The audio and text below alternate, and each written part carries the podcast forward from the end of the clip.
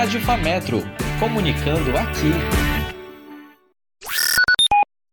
Olá, caro ouvinte fiel.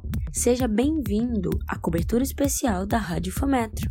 Nesta edição especial, nós iremos falar sobre o Dia da Responsabilidade Social promovido pela instituição. A instituição de ensino superior FAMETRO realizou hoje, no dia 18 de setembro de 2021, pela parte da manhã, o Dia da Responsabilidade Social da ABMES. O evento apresentou diversas palestras e, dentre elas, nós iremos destacar fonoaudiologia e pedagogia. Se liguem nesta edição! Com o intuito de orientar e dar dicas de como usar melhor a voz, alunas do sexto período matutino e noturno do curso de fonoaudiologia indicam alguns cuidados. Amanda Brito aconselha o que fazer para a prevenção.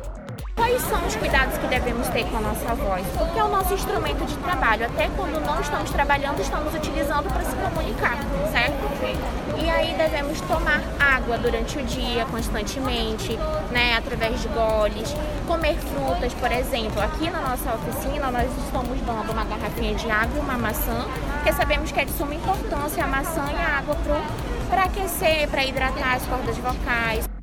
Ela ressalta também a consequência da falta de cuidado e o que não fazer para prejudicar a voz. Podem gerar afonias, disfonias, né, orgânicas, funcionais, e aí vocês podem acabar lesionando e terem futuras patologias mais agravadas, tá? É, o que pode prejudicar ainda mais? O pigarro, quando a gente está muito cansada, a gente fica.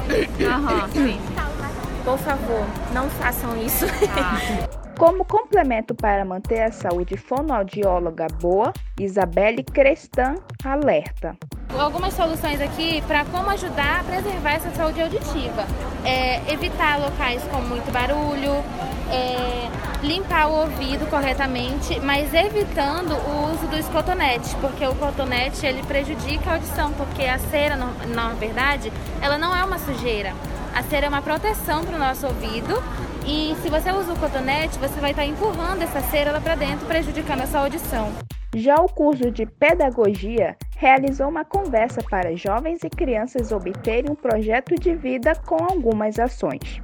O professor Kigan Bezerra explica um pouco como rolou esse bate-papo. E aqui na pedagogia nós estamos com três ações na, aqui na sede, né? Uma é a atividade do projeto de vida, que é uma escuta com os alunos, que eles estão, estão trocando experiências sobre atividades pedagógicas, o que eles têm hoje planejado para o futuro, né, e poderem aí depois estarem atuando no mercado de trabalho, tanto para a vida pessoal quanto para a vida profissional. Andresa Oliveira, aluna e participante da palestra, diz como foi a experiência dessa conversa. Ela explicou sobre o tempo, sobre como a gente organiza o nosso tempo. Ela fez um teste, aí nesse teste a gente pôde avaliar como que a gente divide o nosso tempo, se a gente está gastando as nossas horas do dia com coisas importantes ou com coisas superficiais. E foi muito interessante, que aí a gente pode ver se a gente passa muito tempo no celular, né, fazendo coisas desnecessárias, ou se a gente se organiza no nosso dia, cria uma rotina e estabelece aquilo que a gente planejou no dia para executar. Júlia Maria, para a Rádio Fametro. E essa foi mais uma edição especial da Rádio Fametro. As reportagens foram de Júlia Maria, roteiro geral Júlia Maria, apresentação Vanessa Silva. E não deixe de nos seguir pelas redes sociais, arroba Jornalismo Fumetro e pelo nosso portal jornalismofumetro.com.br. Edição geral Vinícius Faria. Postagens no portal Comunica e nos tocadores de podcast Vinícius Faria. Essa edição especial da Rádio Fometro é uma realização da Agência Comunica do curso de jornalismo da CEUNI Fometro. Coordenação e direção geral da professora Leila Ronizzi, coordenadora do curso de jornalismo da CEUNI Fometro. Esta edição fica por aqui. Muito obrigado pela sua companhia e até a próxima semana.